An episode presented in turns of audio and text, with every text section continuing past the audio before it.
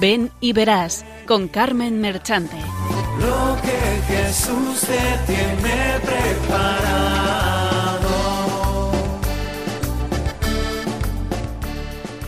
Benditos y alabados sean siempre los santísimos corazones de Jesús y de María.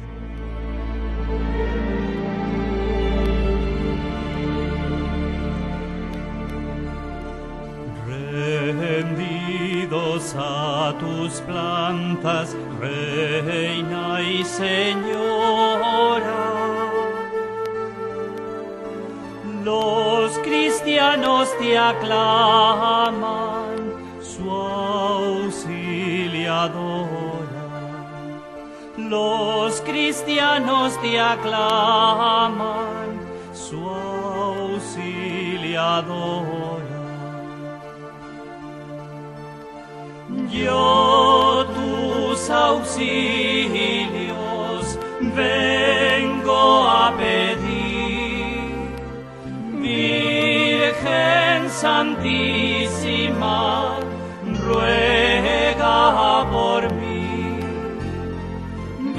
Virgen Santísima, ruega por mí. Buenas tardes y un cordial saludo del equipo de Verás que desde Cuenca les va a acompañar en esta tarde casi una hora del nuevo año que terminamos de estrenar, 2020, nueva década que el Señor nos ha permitido empezar y al que le damos las gracias y pedimos nos conceda las fuerzas necesarias para vivir en todo momento su voluntad, con ilusión y alegría, aun en medio de las cruces que nos podamos encontrar. Recién terminada la Navidad, tiempo precioso de renovación del corazón, atraídos por la ternura del Niño Dios que nos invita a hacernos como niños y a dejarnos llevar en los brazos de María, como Él se dejó, cumpliendo así los designios de Dios Padre para la salvación de sus hijos, como digo, en los brazos de María iremos a puerto seguro de salvación. A ella le ofrecemos este programa.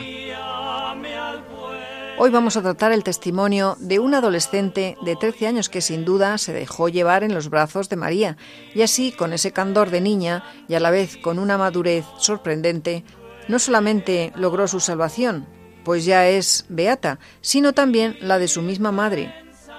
Ella es la beata Laura Vicuña, no se lo pierdan. Pero antes de empezar quiero saludar a dos oyentes, amiguitos míos muy jovencitos, del pueblo de Zafra, Badajoz. No el de Cuenca, que tenemos otro que se llama Zafra de Záncara, aunque es más pequeñito, claro. Este es de Badajoz. Estos oyentes son Pilar y Juan Manuel, de 9 y 7 años respectivamente. Así que ahí van nuestros saludos, amiguitos. Os deseamos un feliz y muy venturoso año 2020, que crezcáis en edad y sabiduría como el niño Jesús, y no dejéis de escuchar también el programa de la hora feliz, que es para todos los niños. Y ya sin más dilaciones, empezamos. Y al dejar esta vida, llévame al cielo. Nos acompaña Patricio Gómez, José Antonio Esteban en el control y la que les habla Carmen Merchante. Hoy tenemos varios colaboradores, Belén Mora, Miriam Mora, David Esteban, Cecilia Checa y María Huerta, y el testimonio de varias hijas de María Auxiliadora. Buenas tardes a todos. Buenas tardes. Buenas tardes. Buenas tardes. Buenas tardes. Buenas tardes, Carmen. Buenas tardes. Virgen Santísima, ruega por mí.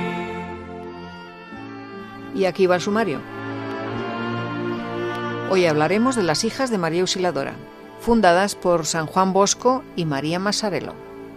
Como ya hemos adelantado, tendremos la vida de la beata Laura Vicuña, que ofreció su vida al Señor por la salvación de su madre, completada con algunos cortes de la película que se realizó en 1988 en Italia, titulada Laura, un gran amor.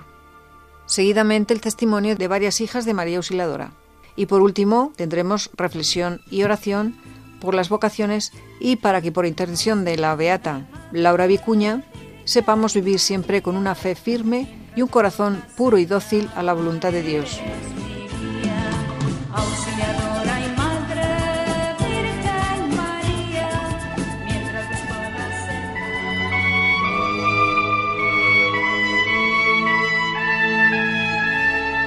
Doctrina.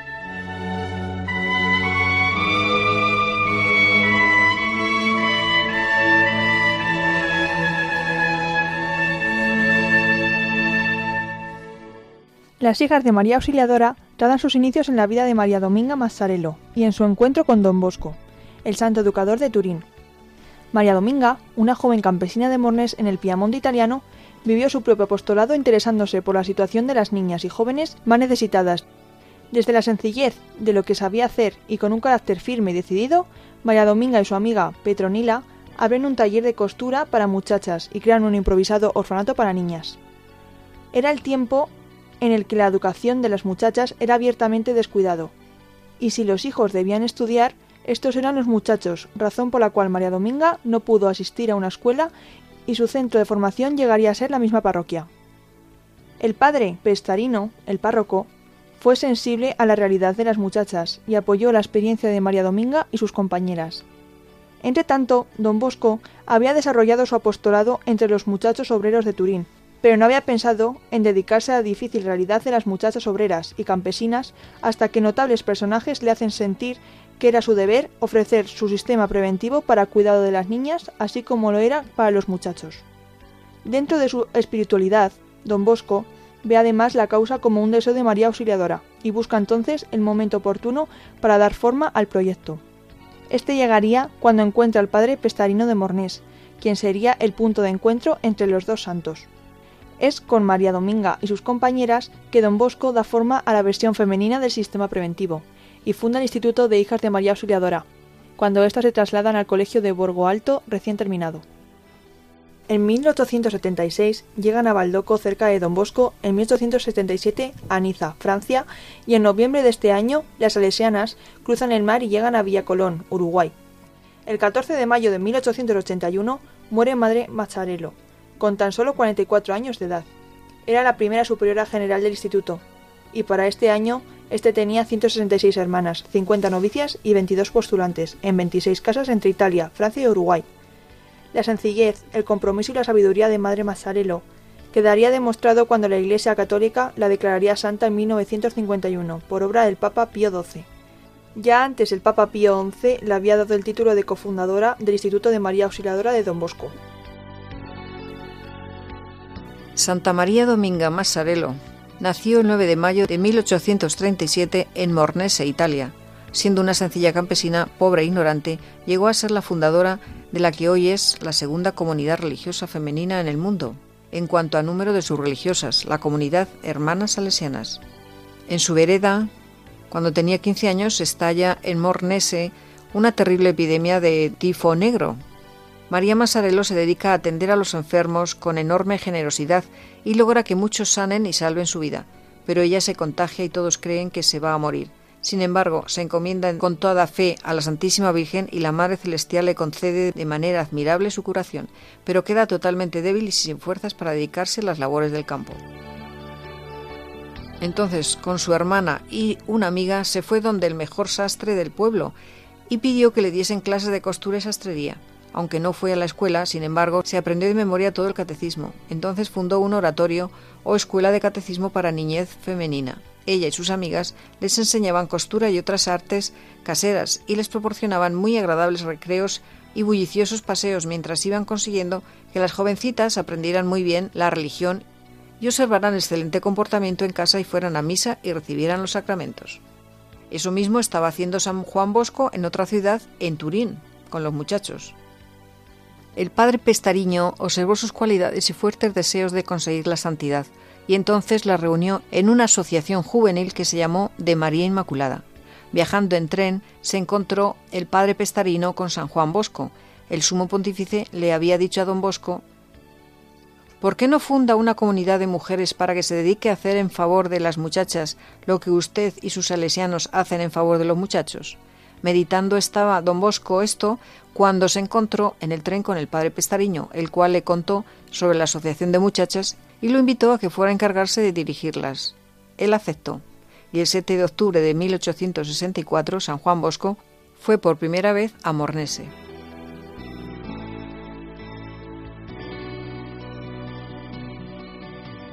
Don Bosco constató que aquellas muchachas que dirigía el padre Pestarino eran excelentes candidatas para ser religiosas y con ellas fundó la comunidad de hijas de María Auxiliadora, o salesianas, que hoy en día son más de 16.000 en 75 países y su congregación es la segunda en número en todo el mundo.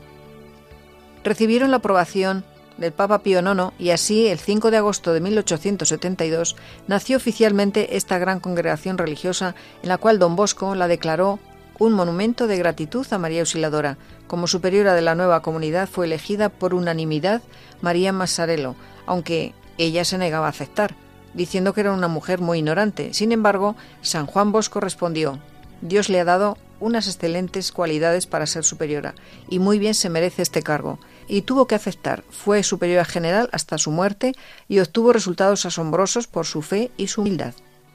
En el año 1881, Madre Massarello ya llevaba diez años de superiora, con gran satisfacción de todas sus súditas, y gozaba de buena salud. Pero un día le ofreció a Dios su vida por la salvación de una muchacha que estaba en peligro de perder la fe. Dios tiene buenos oídos para escuchar estos ofrecimientos y aceptó la propuesta. Y le vino la terrible enfermedad de la pleuresía, inflamación de las membranas que cubren el pulmón. Madre Massarello inclinó la cabeza y aceptó tener que morirse tan joven y en plena vida a los 44 años, el 14 de mayo de 1881, después de cantar un himno a la Virgen Santísima, expiró santamente. Sus tres amores fueron la Eucaristía, María Auxiliadora y la juventud pobre para educarla y salvarla.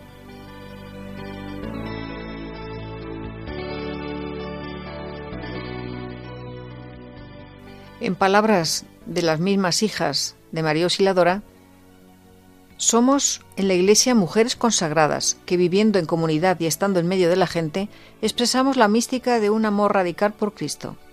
Con sencillez y alegría vivimos el servicio educativo a los jóvenes, cultivamos una entrega misionera que abre la vida cotidiana a amplios horizontes apostólicos.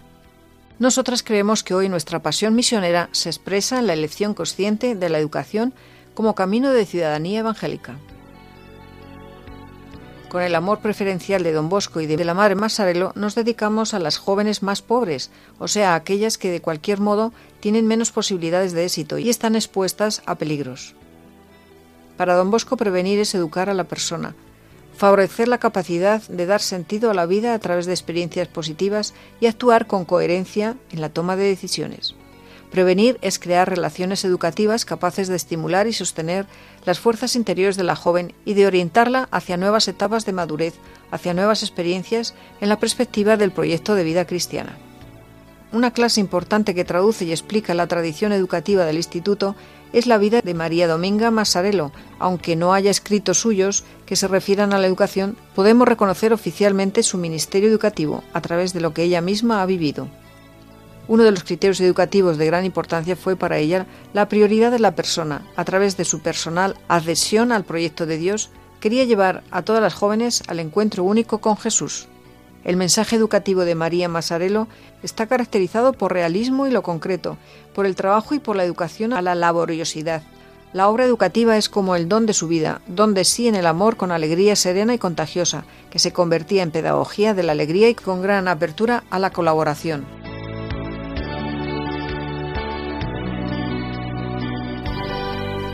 Las hijas de María Auxiliadora desarrollan su actividad apostólica en los colegios de la obra, transmiten el Evangelio a los jóvenes en el compartir de lo cotidiano desde el propio carisma y en las parroquias dirigiendo los grupos de laicos que pertenecen a la familia salesiana.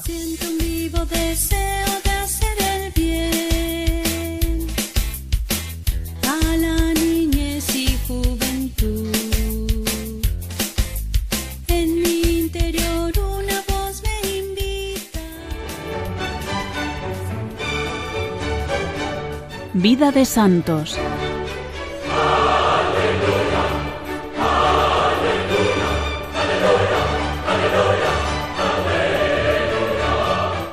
Estamos en Radio María, en el programa Ven y Verás. Con ustedes la vida de la beata Laura Vicuña, completada con algunos cortes de la película que se realizó en 1988 en Italia, titulada Laura, un gran amor.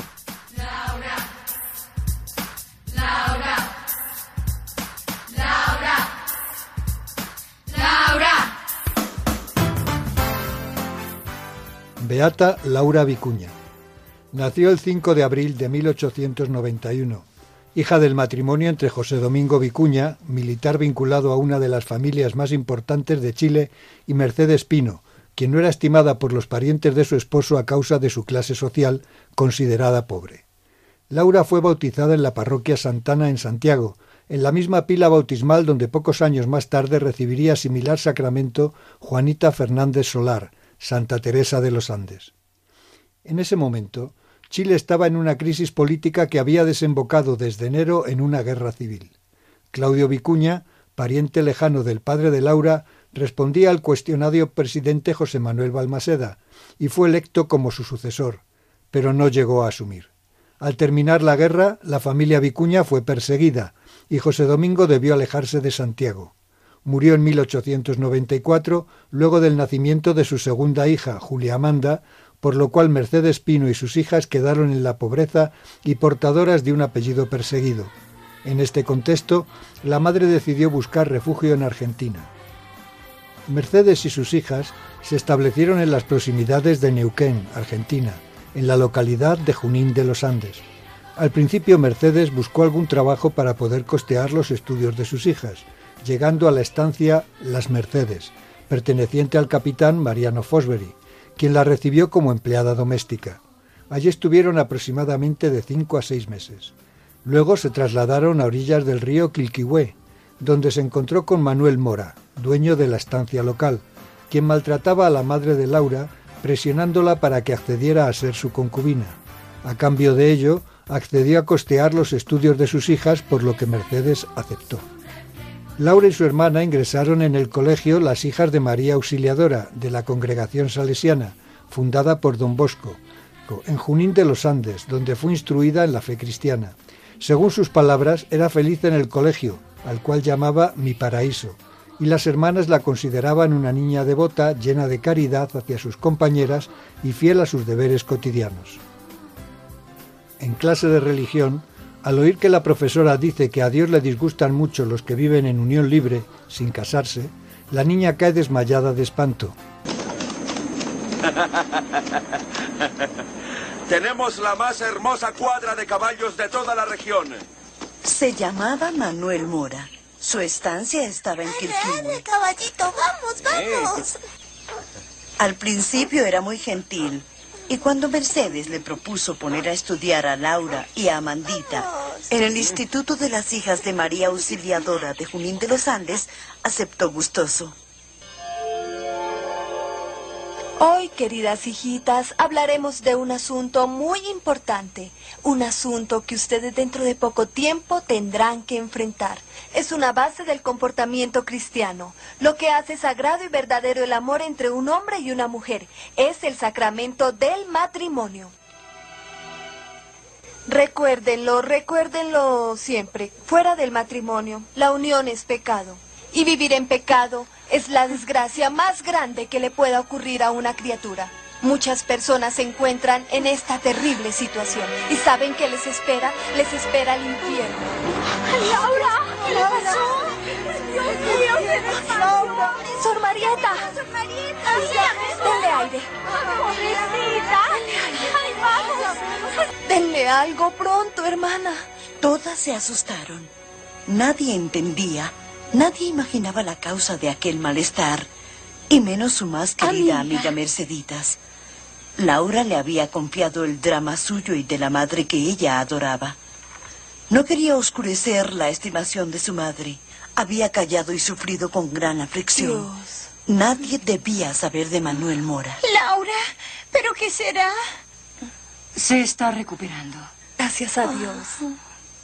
Ah, soy Merceditas, amiga mía. Mamá. Ah, Jesús, ayúdala. ¿Por qué, mamá? Virgencita, ah, ayuda a mi madre. En la próxima clase de religión, cuando la religiosa empieza a hablar otra vez de unión libre, la niña empieza a palidecer. La profesora cambia de tema pero consulta el caso con la hermana directora del colegio. ¿Por qué será que Laura Vicuña se asusta tanto cuando se habla del pecado de vivir en unión libre? La superiora la aconseja. Vuelve a tratar ese tema y si ve que la niña se asusta, cambie de tema. Así lo hace. Laurita se ha dado cuenta de un gravísimo mal. Su madre, el ser que ella más ama en el mundo después de Dios y la Virgen, su mamá Mercedes, vive en pecado mortal y está en grave peligro de condenación eterna. Es terrible. Y Laura hace un plan. Ofrecerá su vida a Dios con tal de que la mamá abandone a ese hombre con el cual vive en pecado. Comunica el plan al confesor, el padre Crestanello, salesiano. Él le dice Mira que eso es muy serio, ¿eh? Dios puede aceptar tu propuesta y te puede llegar la muerte muy pronto. Pero la niña está resuelta a salvar el alma de la mamá a cualquier costo, y ofrece su vida al Señor Dios en sacrificio para salvar el alma de la propia madre. Porque soy Rosa. Quisiera tanto que Jesús me escuchase. Lo que debemos hacer siempre es orar, orar con mucha fe. Si Él piensa en los pájaros, Laura, ¿crees que se olvide de nosotros? Necesitamos que Él nos tenga entre sus manos. Es verdad. Él nos custodia. Madre Santa, ayúdame, te lo ruego. Me siento mal. Si tú supieses cuánto, como si tuviese un carbón encendido en el pecho. Mi madre vive mal. Te ruego, ayúdala tú.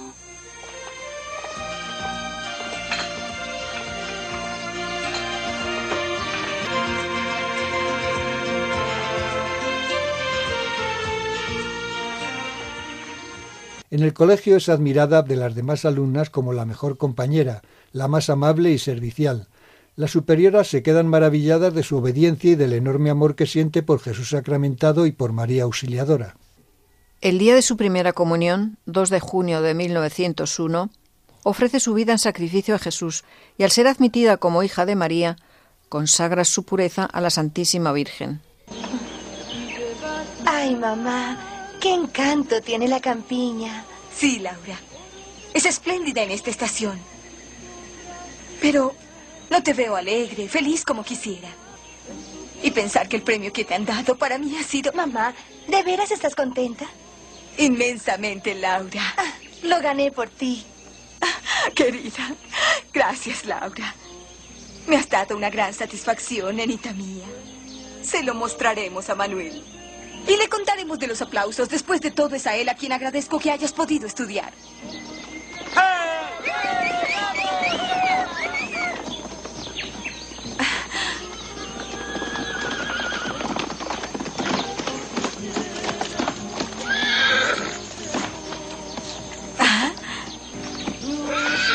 Lleva a los caballos a descansar. Vuelvo enseguida. Laura, escúchame bien. Trata de ser gentil con Manuel. Trata de ser cordial. Él es un poco rudo, es verdad, pero te aseguro que... Entonces, ¿todo bien? Sí, Manuel.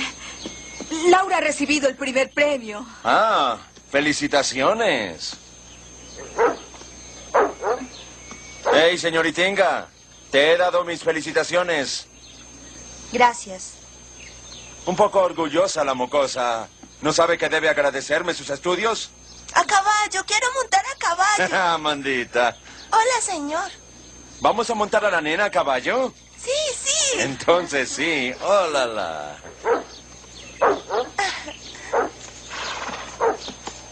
Adiós, mamá. Me voy a caballo. Adiós, Amanda. Hey, Mercedes. Esta noche, esta noche quiero cenar temprano. Así que alerta o habrá problemas. Laura, ¿te quedas? Sí.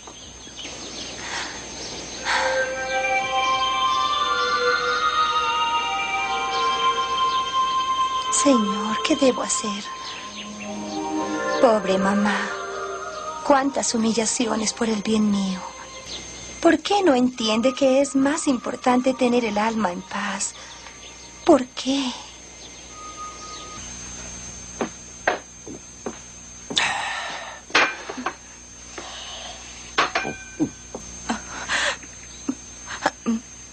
Manuel, ya que estamos solos, desde hace mucho tiempo quería hablarte. Mi Laura es una buena muchacha. Ah. Es muy inteligente. Eso no lo sé. Lo que sí sé es que se está volviendo muy hermosa la muchacha. Oh, Manuel, te ruego, escúchame. Debemos hablar. Laura sufre mucho por esta situación. ¿Qué situación? La nuestra, ¿no? Tú y yo que vivimos así nomás y debemos... Debemos... Debemos casarnos, Manuel. ¿Casarme yo? ¿Casarme? ¿Tú qué estás pensando? ¿Estás loca?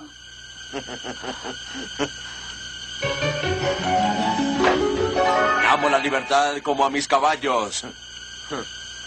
¿Y debería yo esclavizarme con una viuda que además tiene dos hijas? ¿Ah? Es mejor que te lo saques de la cabeza de una vez por todas. Más bien sírveme, que tengo mucha hambre.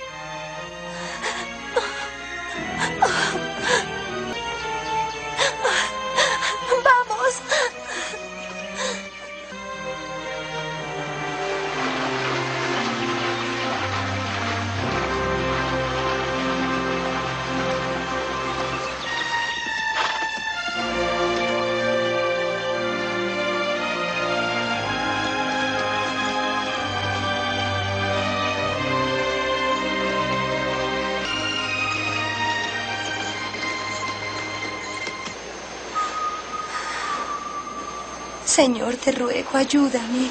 Sácame de este fango, que no permanezca aprisionada. Devuélveme la madre que quiero, tan buena, tan dulce, tan pura. Madre de mi Jesús.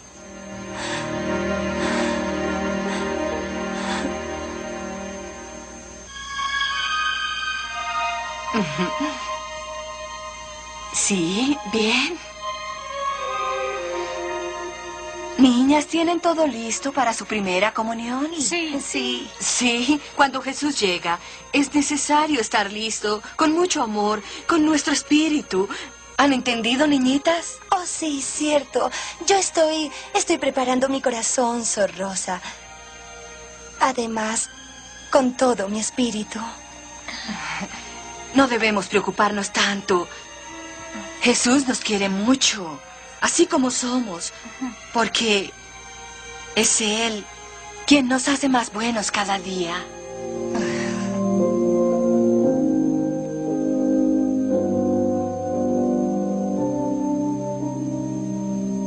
En el nombre del Padre, y del Hijo, y del Espíritu Santo. Amén.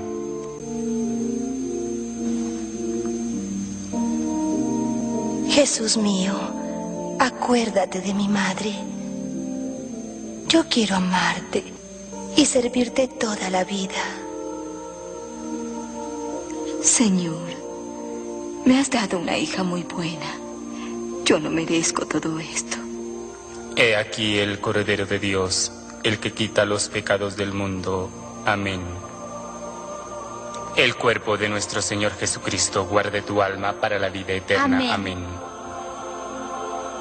Jesús, te ofrezco toda mi vida. Prefiero morir antes que ofenderte con el pecado. Haré todo lo que esté a mi alcance para reparar las ofensas que recibes de los hombres, especialmente de las personas de mi familia.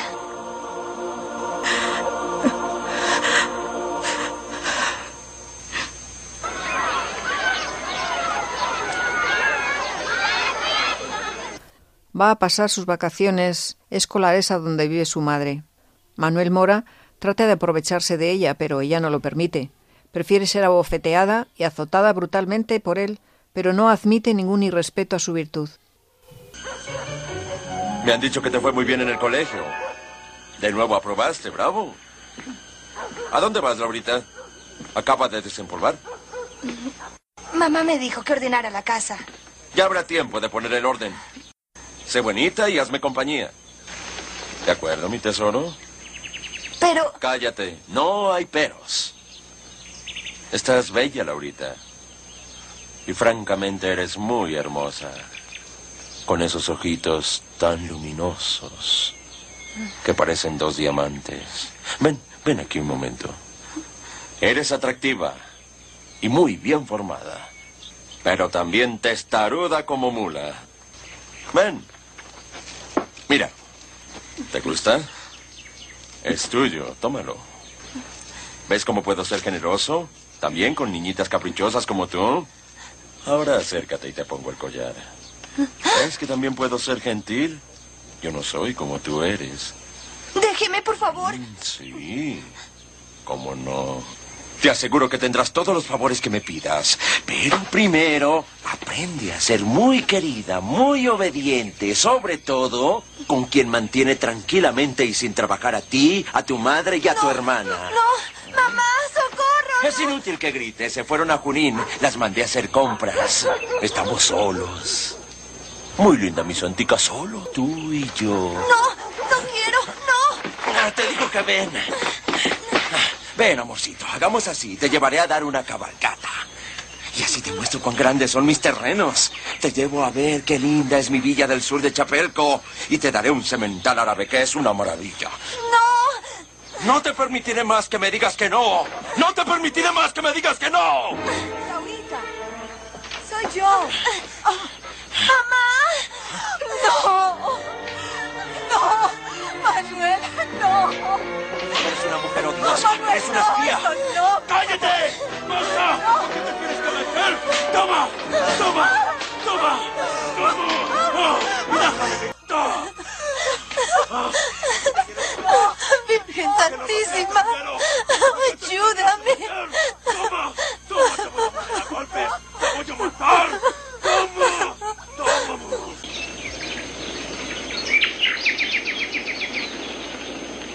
Duerme, mamá. Cuántos sufrimientos por causa mía. Ah, si tuviese el coraje de hablarte, si yo fuese capaz. Qué horrible es el genio de Manuel. Sabes que por su culpa no podré jamás realizar el sueño de consagrar mi vida a la comunidad de las hijas de María Auxiliadora. Debería ofrecer algo muy grande al Señor. Lo haré. ¿Pero qué? ¿Qué puedo ofrecerle?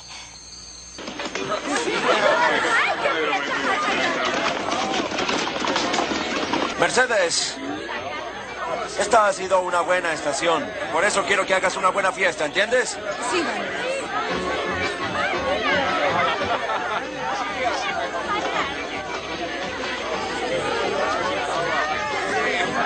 Mamá, ¿comienza tarde la fiesta?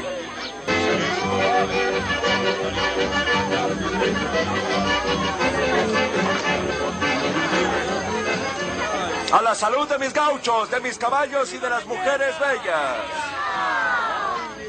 ¡Que vivan los moras!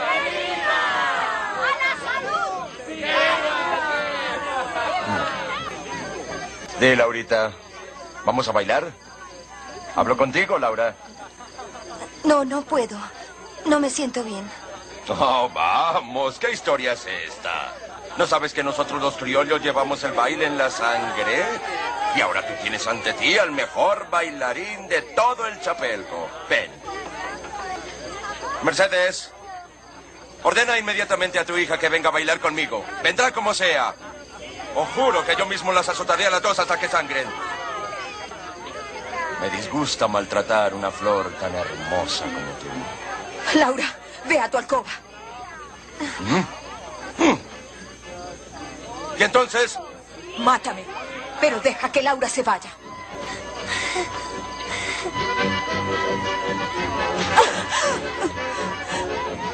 Luis, tómala. ¡Ah, no! Tómala, vamos. ¡No!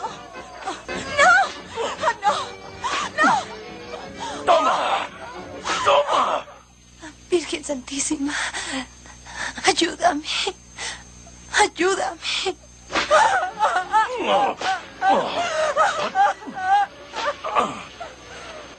Ante su rechazo, él se negó a seguir costeando los gastos de los estudios de las niñas. Sin embargo, el colegio solucionó el problema permitiendo que Laura siguiera estudiando gratis. A pesar de esto, Laura pensaba que la situación de su madre no había mejorado, sintiendo que no había hecho nada por ayudarla.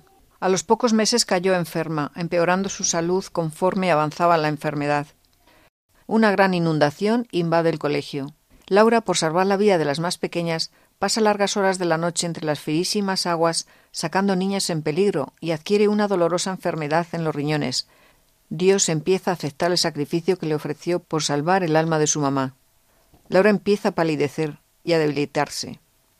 siente enorme tristeza al oír de los superiores que no la podrán aceptar como religiosa porque su madre vive en concubinato. Sigue orando por ella. Cae en cama, dolores intensísimos, vómitos continuos, se retuerce del dolor. En una visita de su madre, Mora la agredió dejándola herida en su cama. La vida de Laura se iba apagando. Señor, que yo sufra todo lo que a ti te parezca bien, pero que mi madre se convierta y se salve. Va a entrar en agonía.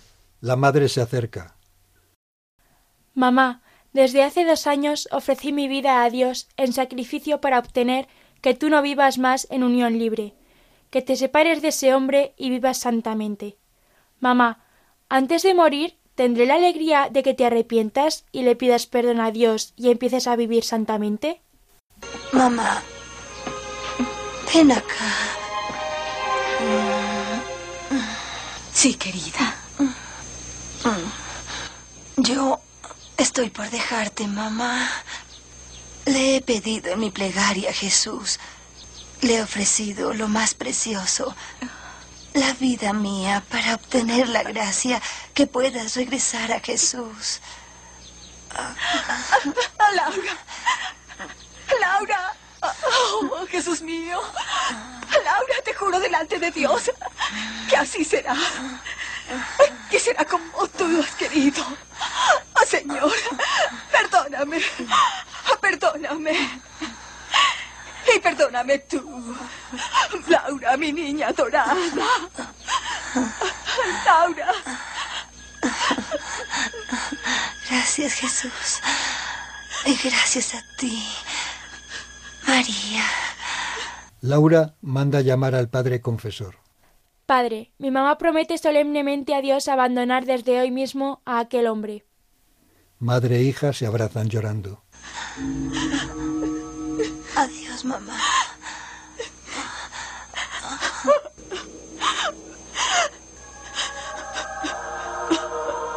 Julia, ¿cómo es posible hacerse santa a los trece años?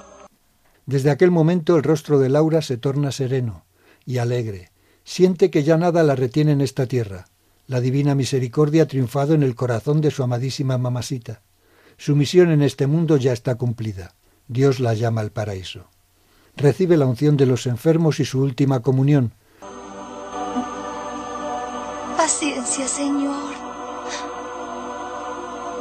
A ti te hicieron más daño. Ahora, mi vida es toda tuya. Señor, tómala, te la ofrezco para la salvación de mi madre. Besa repetidamente el crucifijo.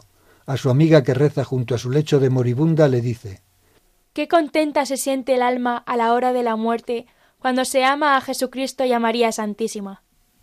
Lanza una última mirada a la imagen que está frente a su cama y exclama Gracias, Jesús. Gracias, María. Adiós, mamá. Ahora muero contenta. Era el 22 de enero de 1904, iba a cumplir los 13 años.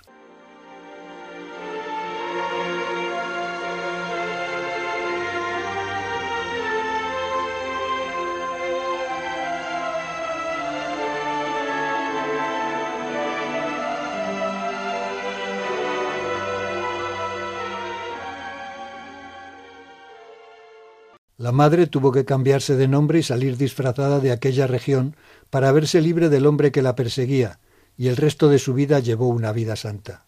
Laura Vicuña ha hecho muchos milagros a los que le piden que recen por ellos ante nuestro Señor, y el Papa Juan Pablo II la declaró beata en 1988. de dulce acogida. Recibe este canto, va con nuestro amor. Laurita Vicuña, eres semilla de vida. Y a todos ensanchas el corazón. Una vez ocurrida su muerte y en consideración a la fama de santidad, la congregación salesiana comenzó su proceso de canonización en la década de 1950. La misma congregación le encomendó la tarea a la madre Celia Gensini, quien pasó varios años recolectando información acerca de su vida y su obra. No alcanzó a ver su obra realizada debido a que murió el mismo año en que se inició el proceso de beatificación. La fase diocesana del proceso de beatificación de Laura Vicuña se inició en la ciudad de Viedma, provincia de Río Negro. Entre los obstáculos que enfrentó el proceso se contaron que Laura no podía ser considerada mártir y su corta edad no habría muchas esperanzas para su beatificación. En efecto, la congregación de los ritos, actual congregación para las cosas de los santos, solía excluir la posibilidad de canonización de aquellos creyentes cuya corta edad, al momento de su muerte, dificultaba la valoración de su ejercicio de las virtudes teologales y cardinales en grado heroico, durante un considerable periodo de su vida. Con todo, resultó un precedente de importancia la beatificación y posterior canonización de Santo Domingo Sabio, muerto a los catorce años, y la canonización de Santa María Goretti, muerta a los once años. En marzo de 1981 se allanó este último requisito en el dicasterio romano. Con el decreto del 18 de marzo de 1982, la Congregación Plenaria de Cardenales y Obispos, miembros de la Congregación para las Causas de los Santos, introdujo la causa de Laura Vicuña. Al decretarse su heroicidad en el ejercicio de las virtudes, Laura Vicuña Pino fue declarada venerable el 5 de junio de 1986 nos enseñaste cómo se debe amar. Su proceso de beatificación fue impulsado por la atribución a Laura de un milagro en favor de la religiosa perteneciente a la congregación de las hijas de María Auxiliadora, Ofelia del Carmen Lobos Arellano.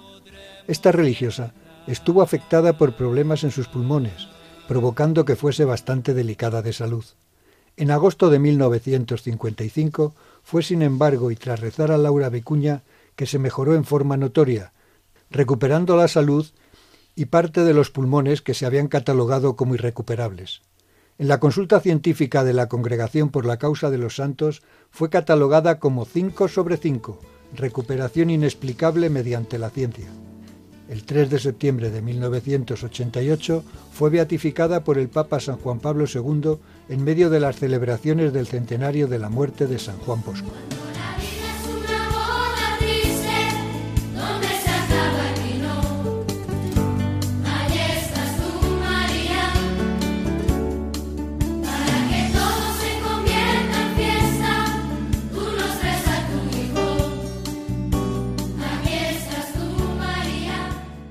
Investigación encargada por religiosas salesianas argentinas y chilenas a carabineros de Chile y publicadas en la prensa en febrero de 2010 reveló que el rostro por el cual se conocía a Laura Vicuña no pertenecía a ella, sino que se trataba de una pintura del artista italiano Cafaro Roche, hecha por encargo de las salesianas italianas e inspirado en una niña europea y en supuestas descripciones dadas por la hermana menor de Laura, Julia.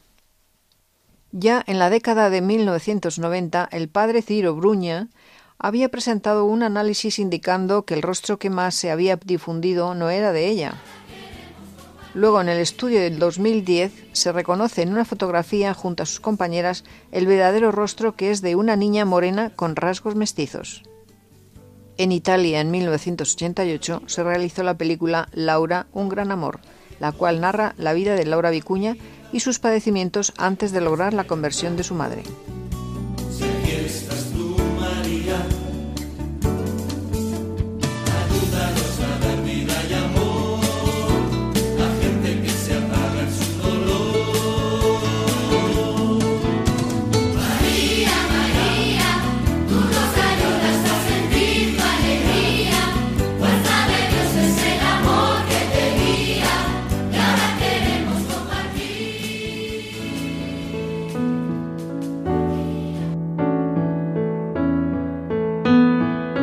Testimonios vivos.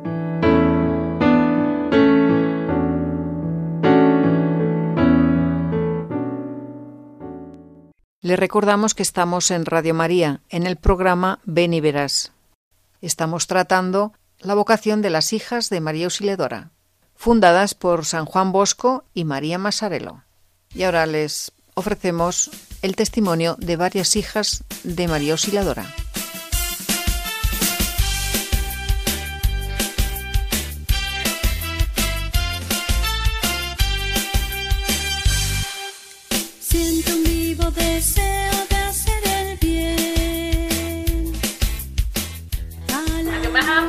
Poder seguir a Cristo, el amor a Él y después el poder servirlo en la misión a través de los demás, especialmente a la juventud.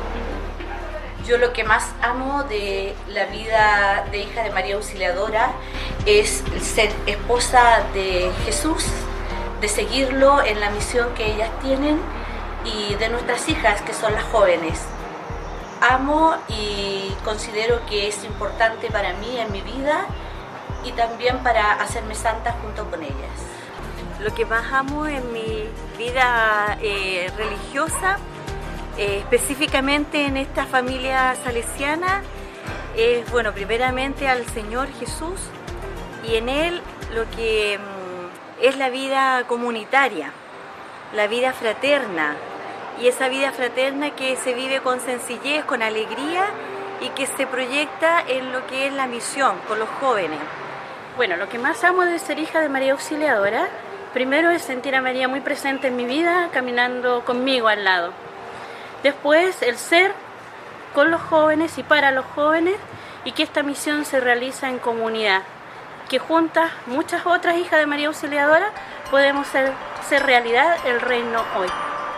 Lo que más amo de ser hija María Auxiliadora es la convicción y la certeza de que Dios sale a mi encuentro todos los días, en la fraternidad de las hermanas, en el silencio de, de su palabra, eh, en, en, el poder alimentarme de su cuerpo, pero sobre todo, sobre todo en la sonrisa y en la palabra de los jóvenes. Me hace feliz la certeza de pertenecerle al Señor y a una familia religiosa que es inmensa. El saber que cada día puedo salir a anunciar el mensaje de salvación a los jóvenes junto a mis hermanas. Lo que más amo al ser hija de María Auxiliadora es precisamente eso, ser hija de esta Madre del Cielo que nos transmitió a través de Don Bosco y Madre Mazzarello un carisma y un carisma dedicado especialmente para los jóvenes. Y con ellos creo que mi, mi vocación se hace vida también y se concretiza en la misión que el Señor me ha regalado en este mundo para entregar y gastar mi vida por ellos, con ellos y con ellos al Señor entregarle lo mejor de lo que somos cada uno de nosotros. Lo que más amo de ser hija de María Auxiliadora es haber recibido la vocación como una semilla de salesianidad en el corazón que puedo compartir con los jóvenes eh, y con mis hermanas de comunidad. Primeramente pertenecer a este carisma salesiano que eh, navega por todas mis venas y segundo que todo lo que soy, que todo lo que tengo yo se lo entrego a los jóvenes.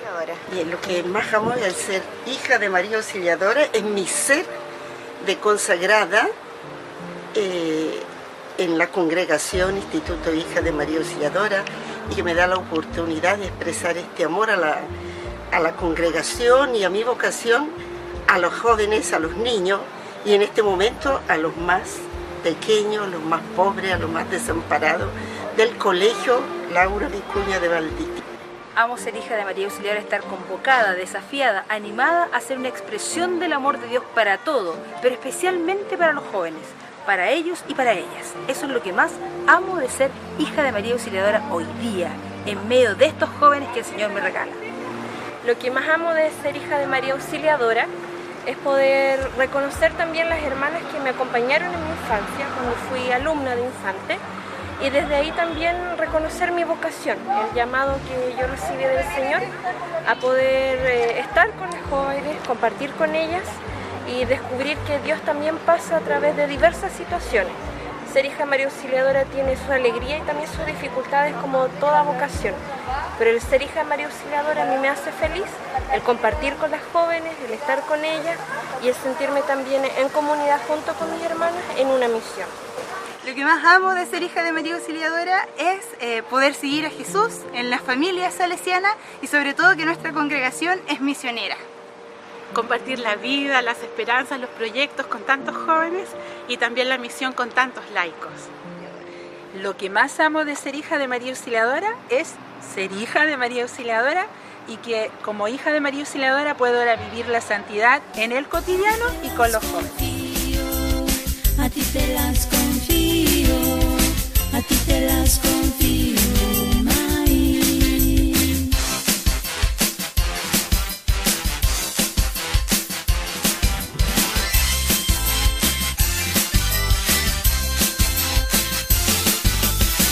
Perdono, Dios mío, por mi vanidad. ¿Cómo pensar que te fijes en mí?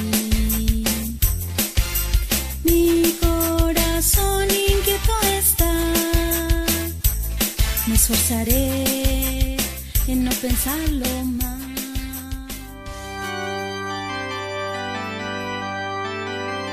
Reflexión y oración.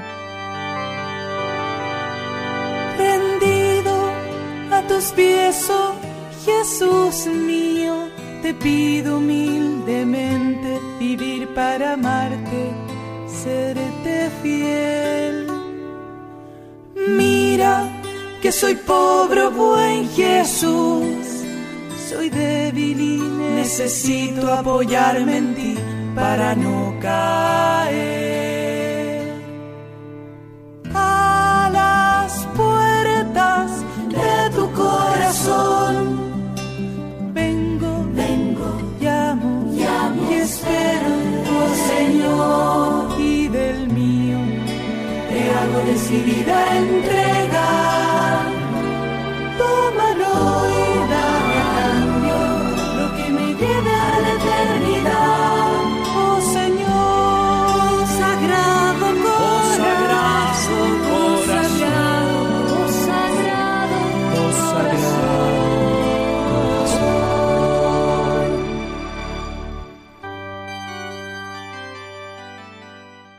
Para los que se han incorporado ahora, estamos llegando ya al final. Estamos en Radio María, en el programa Ven y Verás. Y ahora les invitamos a que se unan con nosotros en la oración para pedir a la, a la Santísima Virgen María Auxiliadora por las vocaciones y para que por intercesión de la Beata Laura Vicuña nos ayude a vivir siempre con una fe firme y un corazón puro y dócil a la voluntad de Dios, en una caridad atenta, solícita al bien de los hermanos. Rendidos a tus plantas, Reina y Señora. Los cristianos te aclaman, su auxiliadora. Santísima Virgen, Madre de Dios, yo, aunque indigno pecador, postrado a tus pies, en presencia de Dios, os ofrezco este mi corazón, con todos sus afectos. A ti lo consagro, para que sea solo tuyo y de tu Hijo. Acepta esta humilde oferta, tú que siempre has sido la auxiliadora de tu pueblo.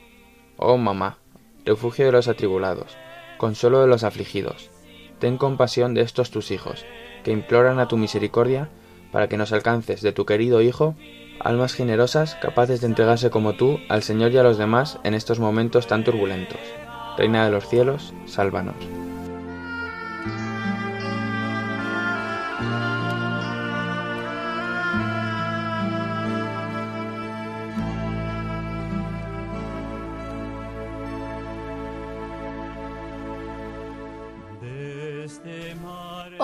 Laurita Vicuña, tú que seguiste heroicamente el camino de Cristo, acoge nuestra confiada plegaria, alcánzanos de Dios las gracias que necesitamos y ayúdanos a cumplir con corazón puro y dócil la voluntad del Padre. Otorga a nuestras familias la paz y la felicidad. Haz que también en nuestra vida como en la tuya resplandezca una fe firme, una pureza intrépida y la caridad atenta y solícita para el bien de los hermanos. Amén. Virgen Santísima, ruega por mí. Virgen Santísima, ruega por mí. Y ya llegamos al final, se nos terminó el tiempo. Hemos tratado la vocación de las hijas de María Auxiliadora, fundadas por San Juan Bosco y María Masarelo, acompañada de la vida de Laura Vicuña, una niña de 13 años que ofreció su vida por la salvación de su madre. Nos despedimos hasta el próximo programa que será Dios mediante dentro de cuatro semanas. Esperemos que hayan pasado un rato agradable y muchas gracias por su atención, por haber estado ahí con nosotros. Ahora les recuerda María cómo se pueden poner en contacto con nosotros. Ven y verás 3 con número arroba radiomaria.es. Ven y verás 3 con número arroba radiomaria.es. Y también pueden volver a escuchar o descargar este programa o los anteriores en la página web radiomaria.es, en la sección de podcast.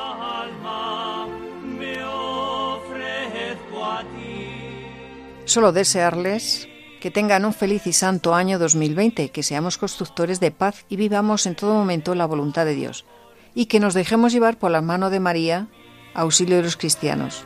Hasta el próximo programa, si Dios quiere. Buenas tardes y que Dios les bendiga.